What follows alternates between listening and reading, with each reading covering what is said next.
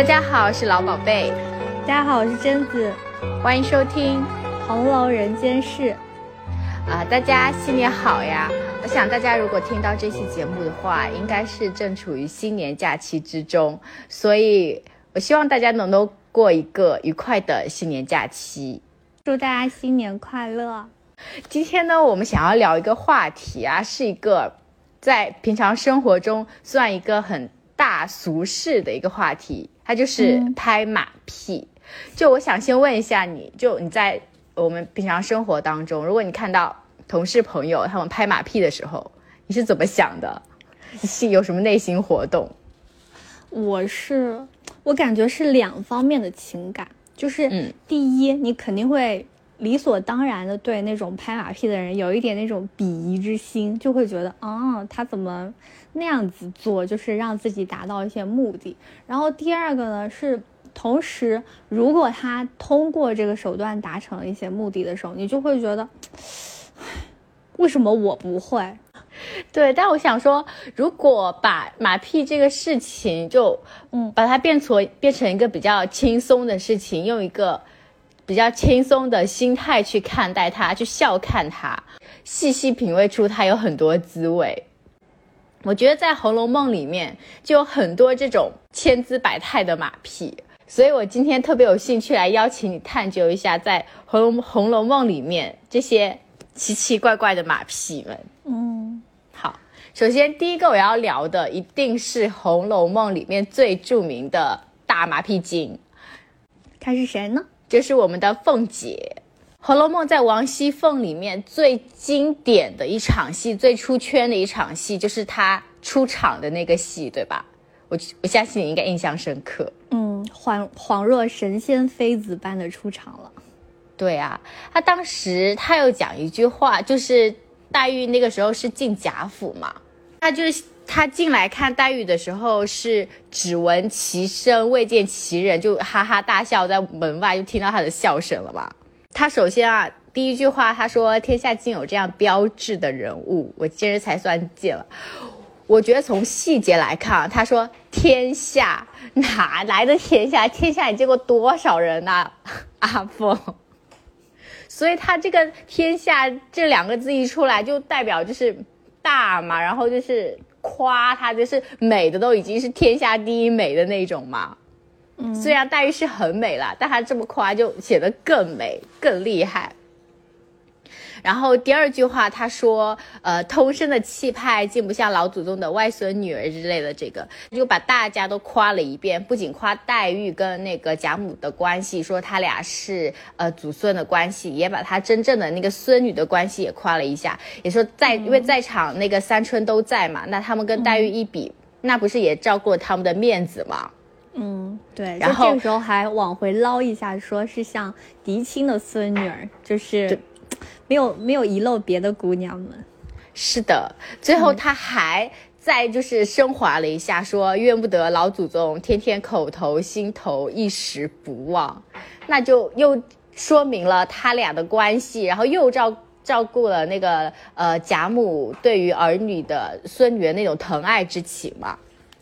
嗯，而且我觉得这句话只能由凤姐来说，就是由凤姐在黛玉面前向她表达说，你外祖母是一直都对你深有情感，而不是因为你的母亲和父亲怎么样了，然后才就是对你产生这样的感情的。就这短短三句话，就哇，好厉害，就是一下子就拉近了黛玉和贾母的距离和整个。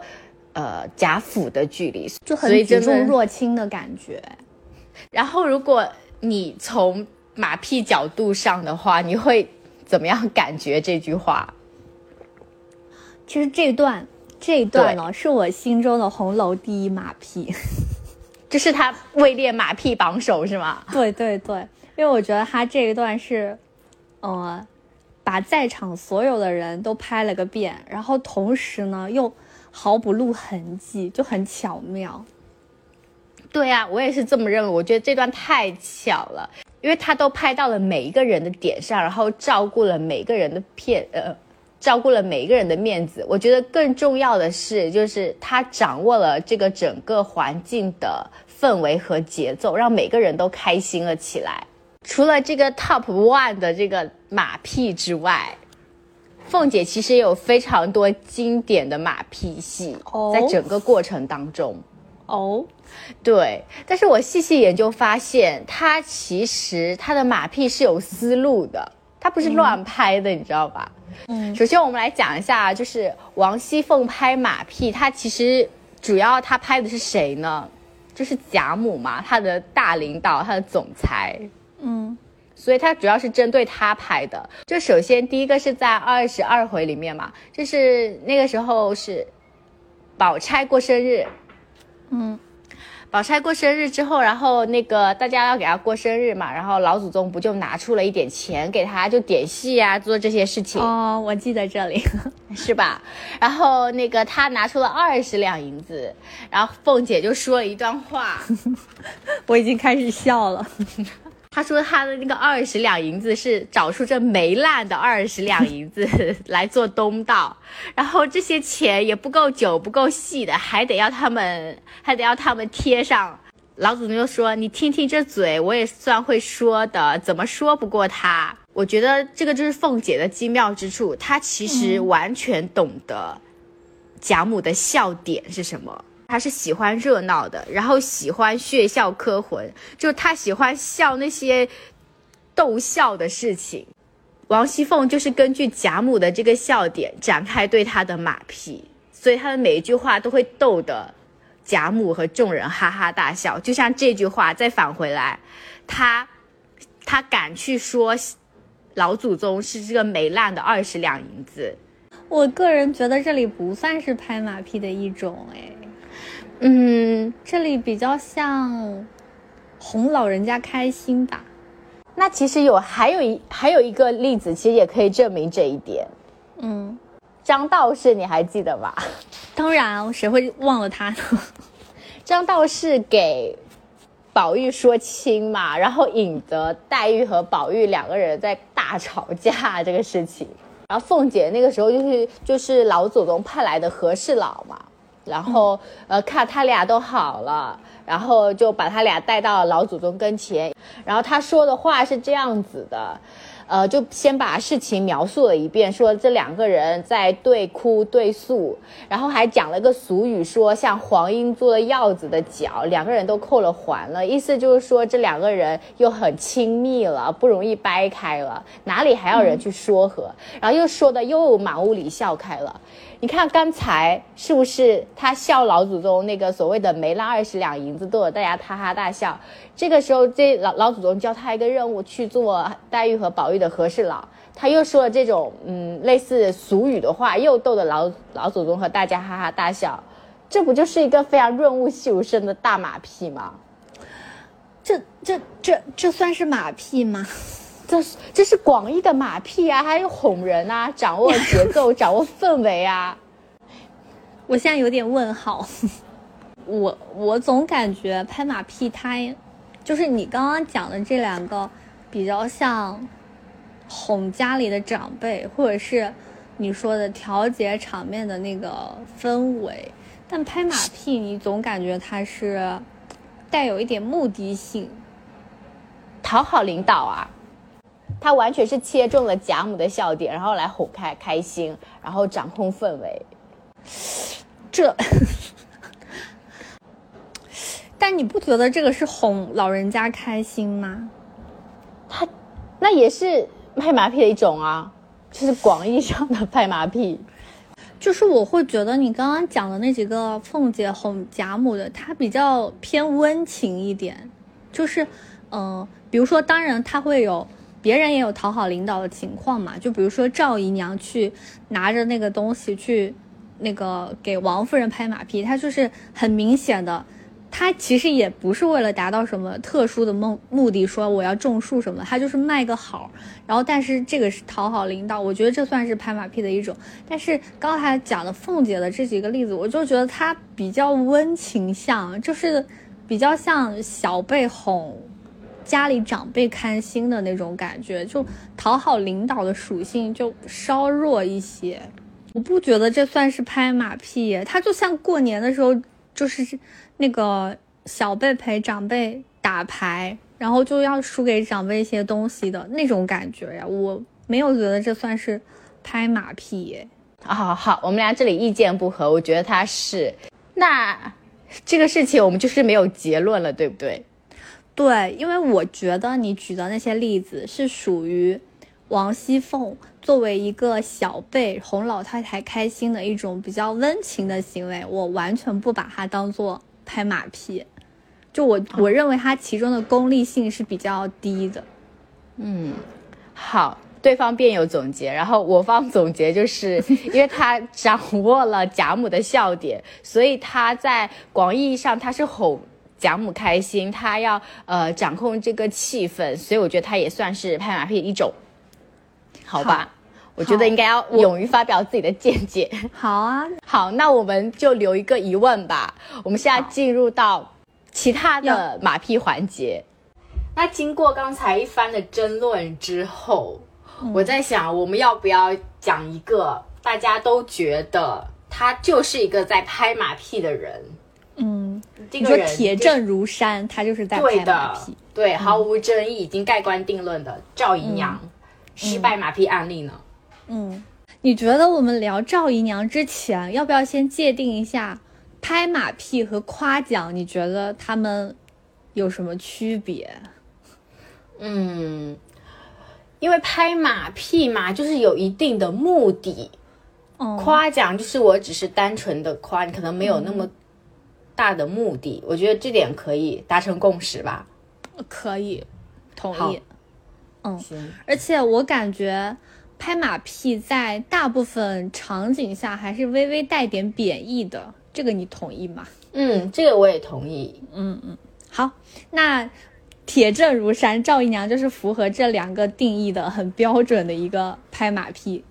我想讲的这个赵姨娘失败马屁案例是来源于有一次嘛，就是薛蟠出去做生意回家，然后带了一些礼物给大家，然后宝钗呢就把这些东西分给大家，贾环也有。赵姨娘呢，她得知这个事情之后啊，她就很高兴，她觉得呢，像她这种时运不济的人。宝钗也考虑到了，说明呢，宝钗还挺看得起他们嘛。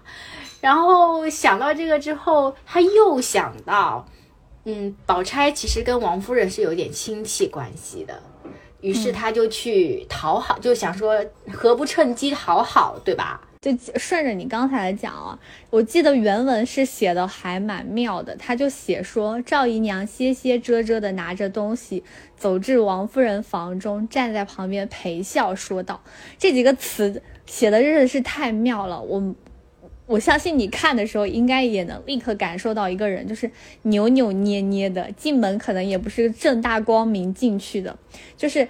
不舒展的情况之下呢，他就是习惯溜边走，然后赵姨娘就是扭扭捏捏的站到了王夫人旁边陪笑，就是说当时并不好笑，只是说我努力鼓起一个领导我来了的那种笑容。我觉得如果我是王夫人的话，我肯定第一感觉就是不太好，肯定要讲一些什么上不得台面的事情。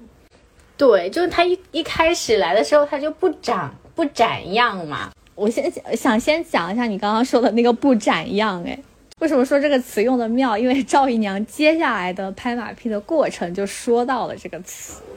赵姨娘她是跟王夫人这么说的，她说这个是宝姑娘刚才给还还哥的，就夸宝姑娘难为这么年轻啊的人想的又这么周到，这是个大户人家的姑娘。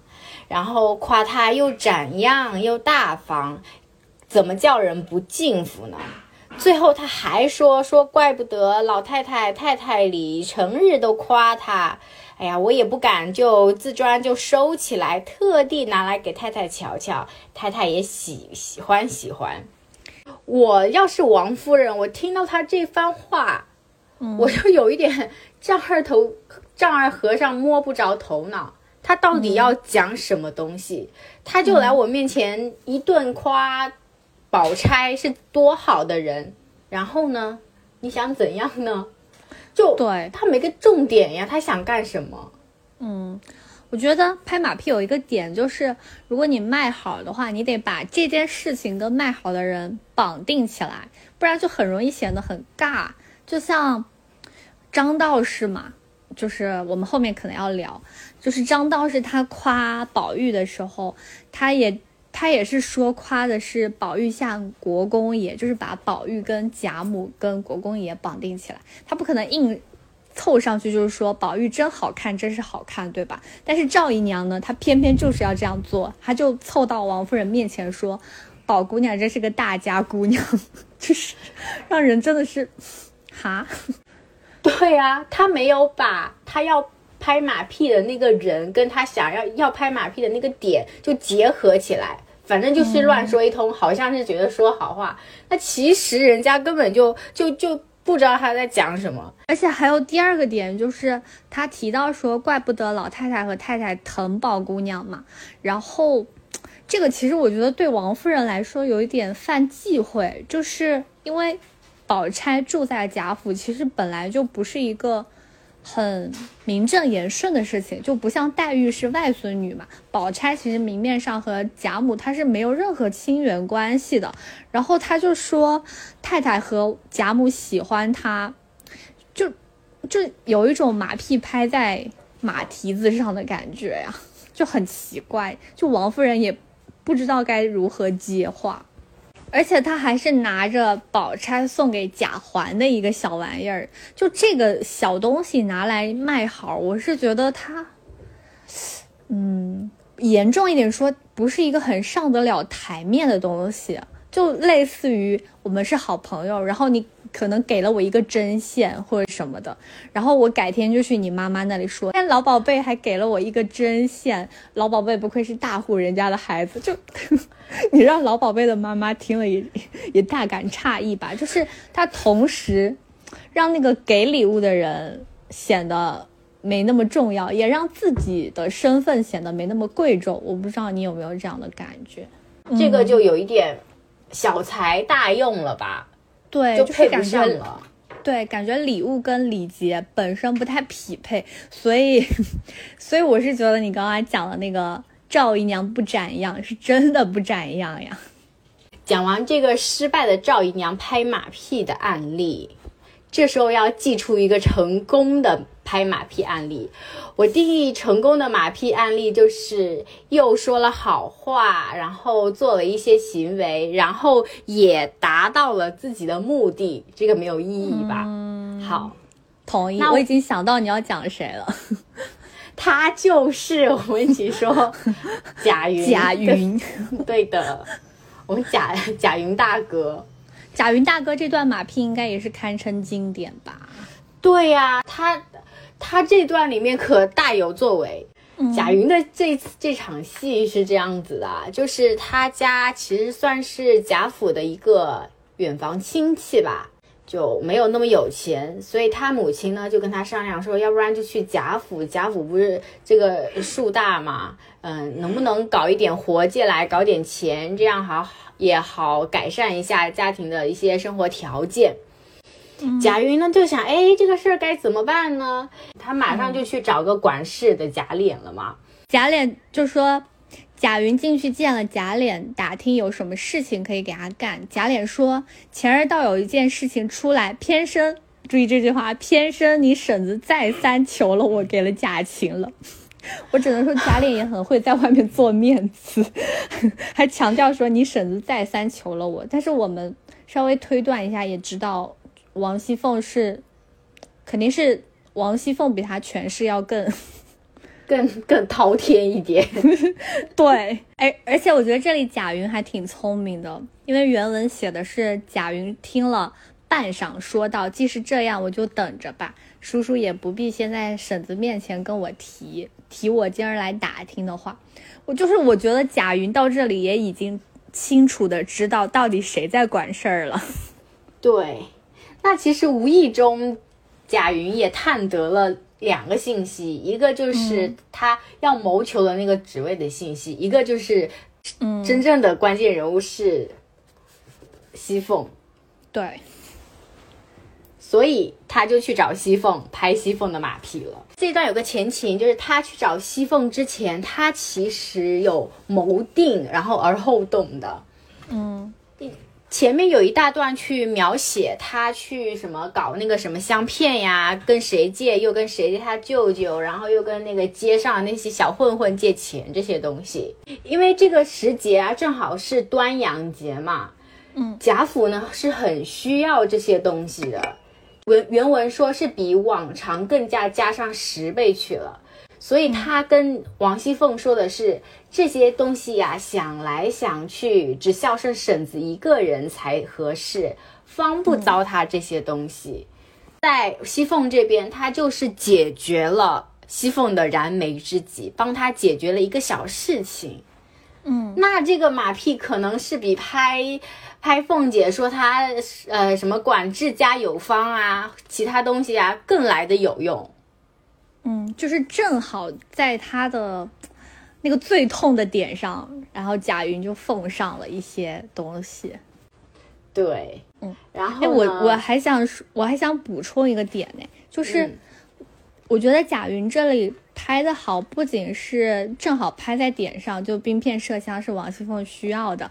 然后他还有一个点是，他知道凤姐是特别喜欢奉承排场的，然后所以他出场的那个仪态就是很讨凤姐的喜欢。你有记得吗？他写的是忙把手逼着。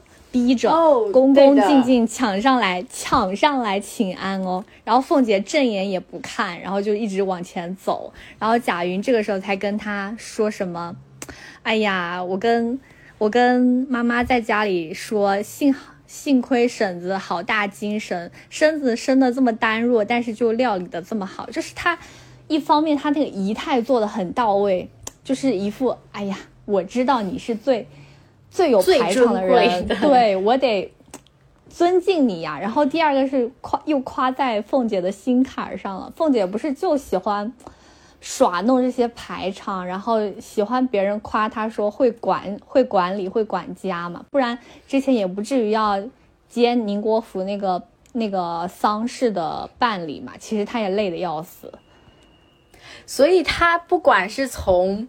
行为还是他的说话，他完全的就打中了凤姐的点。贾云虽然拍好了马屁，但是王熙凤说先不答应嘛。那后面是怎么答应他的？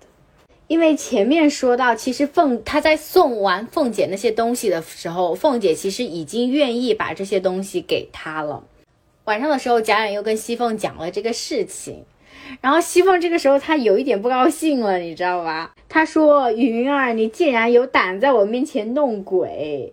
原来你送东西给我是因为有事求我。”他这不就是揣着明白装糊涂吗？他讲了这句话之后，其实这个事情也有可能生变嘛。他你看他解释的特别好，他就说：“嗯，就婶子啊，你别提这个事情啊！哎呀，求叔叔的这个事，我昨儿正后悔呢。”哎呀，早知道这样，我一进一起一起头求婶子，这这会子也早完了。谁成想叔叔进不能的。对他这句话真的圆的好好啊！如果是我的话，就卡在当场。因为西就对啊，因为凤姐她质问了一通，她不仅解释还奉承，所以这个差差事她不拿谁拿呢？后面一个还有一个很厉害的地方是。这段奉承完了，凤姐就说：“这个我看着还是不太好，等明年那个烟火灯烛这个活儿下来再派你。”结果贾云说：“好婶子，先这个给我，然后这个办得好再派我那个。”我觉得这个真的好厉害啊！如果是我，我又卡住。而且他这里讲的说，这个这个活儿办得好再派我那个，就有站在凤姐立场上替他考虑问题。然后所以凤姐就笑了说。你倒会拉长线儿，我觉得他们两个有一种小小的棋逢对手的感觉吧，在人情世故这方面非常妙。嗯，然后最后啊，凤姐跟贾云说的是说罢了，要不是你叔叔说我不管你的事情，我也不管你的事，就最后再给她老公挽个尊。对吧？好像这个事情是他的功劳似的哦。哎哎，不是，你说我我还漏掉了这个细节。凤姐还挺会在外面做人情的好厉害，好厉害，好厉害。所以贾云就得到了这个这个工作，这个工作的那个报酬也实在是出乎他的意料。嗯，因为后面还认识了小红嘛。对呀，他那个凤姐给他批了两百两啊，他就花了十几两的那个香片的钱又给人还上了，然后又花了一些小小的钱，就是买了一些种树的种子。他给我我给他算了一下。种树种子五百两，对，种树的种子五十多两，然后还钱啊，大概他花了十五两，就还给人家二十两嘛，他至少这边也就只是七十五两左右啊。那这样的话，他自己盈余的还有一百二十五两，他这个利润是翻番啊，马上改善了生活，而且还就是结识了自己后来的姻缘。所以这这次的马屁真的帮助了他很多哎，他完全改变了人生的道路，不错，为他的马屁鼓掌。所以贾云的成功案例总结下来就是：贾云有眼力，会说话，能办事。哇，讲到这里不由得你看看贾云跟赵姨娘的对比。是的，我刚才也想到了，就是。从仪态、从说话语言、从目的性，都就是两个人完全是两个极端。这两个人是是那种典型正反面的案例。嗯，而且贾云这里还很厉害的是，王熙凤本来就是我们聊的红楼第一马屁嘛，然后贾云还会拍红楼第一马屁王的马屁，真的很厉害。贾云的这个整个拍马屁的流程，其实很像那种爽文。那我们再看一篇爽文怎么样？好，这种东西就是停不下来。我听你语气里的笑意，我又猜到了是哪是哪位。我要先跟你隆重的介绍一下我的偶像张道士。张道士呢是国公爷的庙里的替身，意思他就是庙里的国公爷嘛。然后跟先皇啊，跟那些王公贵族都是有一些很密切的来往的。所以他在道界也算个小小至尊吧，不过分。他跟贾府的交集呢，是来源于贾府一众人呢要去他的清虚观打醮。张道士当时那那场马屁，我认为啊，他甚至拍的比王熙凤的那个红楼第一马屁还了无痕迹。他张口对贾母说的就是一句。宝玉是最像国公爷的这句话真的是，我觉得不仅是夸到了贾母心里，还夸到了读者的心里。国公爷呢，又但是呢，他其实已经逝去多年，那贾母肯定有对他的思念，那么他的思念和他的最爱的小孙连在一起，就是感情的双重叠加，这一个谁能抵挡得了呢？没有人。所以贾母立刻就流泪了，说所有孙辈里独独宝玉最像最像他爷爷嘛，就是说到他的心坎里。对的，我还想要再要补充一点是，张道士之所以能提国公爷，跟刚才讲的他是国公爷府里的替身是离不开关系的，所以他其实是有资格和辈分去说这个话。要是换做别人，那可能就不大适合了啊。对，去这个角度也蛮好的。然后我再说一下，你刚才不是问我说为什么觉得夸到了读者心里？我是觉得，我当时被他这个夸奖震慑住了。你能不能够理解我那个很震慑的感觉？因为其实这个方式，它还不像凤姐前面夸说。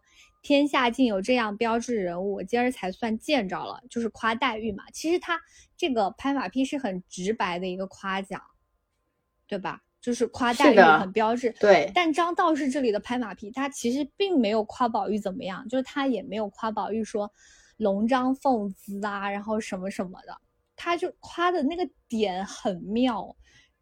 他不是一个直白的夸奖，却是一个打在了贾母心坎上的夸奖。这是我从来没有想到过的拍马屁的道路。我可以补充一点，就是他拍马屁不是去直接拍这个人的马屁，而是去拍一个关系的马屁，然后就使他和拍马被拍马屁的那个人紧紧的联系在了一起。对，然后后面张大师不是夸完了之后，在场在场的老祖宗啊什么的都觉得，嗯，心里还蛮舒服的。那张道士拍马屁就神仙级的拍马屁嘛，既惹的就既让大家都开心，让大家共情，又达到了他自己的目的，就请了宝玉的玉下来，然后给了贾府一些金银珠宝这样的事情。所以他从他润物细无声达到自己的目的，这个可能才是真正的高手吧？不愧是修道的。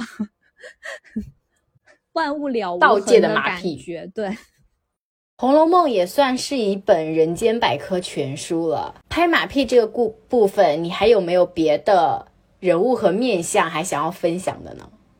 别人拍平儿马屁，这是一个很小的细节，发生在探春离家的时候。探春刚刚离家的时候，不是那些管家娘子其实不怎么听她的话嘛，记得吗？嗯。然后呢，平儿就来到她房间里，然后探春就拿着平儿做了一些法子吧，就类似于说，嗯，丫鬟们去传宝钗的饭，然后探春就说，让这些丫鬟别乱指使别人，然后就说平儿在这里站着，你让平儿去传饭。其实照理来说，是无论如何也轮不到平儿去传饭的嘛。对的，因为平儿是。王熙凤的贴身丫鬟，她是比较高等级的女使，同时又是贾琏的通房，所以她这种活儿不是应该她干的。探春却让平儿去做这个事情。对，其实探春就是为了立威嘛，就是先拿凤姐这里开刀，然后但是呢，我们平儿就是。很懂得识大体，也懂得顾全探春的面子，就是说答应了一声就出来了。然后呢，这个时候接着就是我想讲的那些管事的媳妇们，就是来拍平儿马屁的场面，他们就悄悄地拉住了平姑娘，然后就说哪里会用的用得着姑娘去叫啊？我们已经有人叫去了嘛。其实这里他们也是在逢迎平儿，正如平儿能够。逢迎好探春一样，然后但是他们的行为行事方式呢，又跟上面我们讲的所有的人拍马屁的动作不一样。他们是一面说，一面用手帕给他掸石机子上的灰尘，说平儿姑娘站了半天就累了嘛，就说。坐在这个上面歇歇，然后坐下来之后呢，又有茶房里的两个婆子拿了坐褥来铺下，就说石头很冷。然后你们就大家可见说，这种真实的做事的人，他逢迎人的手段又不太一样，就是很很贴很贴合生活的。然后平儿也很讲很讲道义吧，他就说多谢。然后又有人捧了一碗精致的新茶出来，给平儿喝。然后呢，他的拍马屁的方式是什么？就是他说这不是我们的常用茶，是伺候姑娘们的。然后就相当于他给了平儿更高一重的享用的东西。我觉得这个感觉类似于现在社会上很多人会把富什么什么称之为什么什么来看待。是的，然后他们拍马屁的方式，就像你刚才说的，他能够想到的其实也就这些了。言语上，或者是需要呃，他们在做多一些东西，他们可能也不会。他觉得这个，呃，我给你扫扫石头上的一些灰尘啊，这个可能就是已经是最好的一个马屁了。其实我们聊了这么多人，他们可能分属于不同的阶层嘛，然后。他们是不同性格、不同阶层，然后每个人拍马屁的方式、角度、说的话跟身体语言都很不一样，我觉得还蛮有意思的。就这一期，在我看来还蛮符合我们当时聊想做《红楼人间事》这个播客的一些初心的，就是去分析里面各种各样的人物和人情世故。好，今天我们聊了很多不同性格、不同阶层的人。拍马屁的方式嘛，那我不禁想问老宝贝你一个问题，你说，为什么想在过年的时候录这期节目？嗯，过年的时候你可能会见到家人，嗯，朋友。很多人和很多事，我就希望其实能够用轻松笑看的感觉来化解这些事情，也不必要太放在心上。就祝大家过一个愉快的假期，轻松的假期就最好了。嗯，就希望听你们听到这期节目的时候，心里反正是听了也挺开心的。然后如果有遇到什么让你们不高兴的人情世故的东西，也可以就是放平心态。就是轻松一点的去看待他们。好的，那今天的节目就到这边了。好的，下期见，拜拜。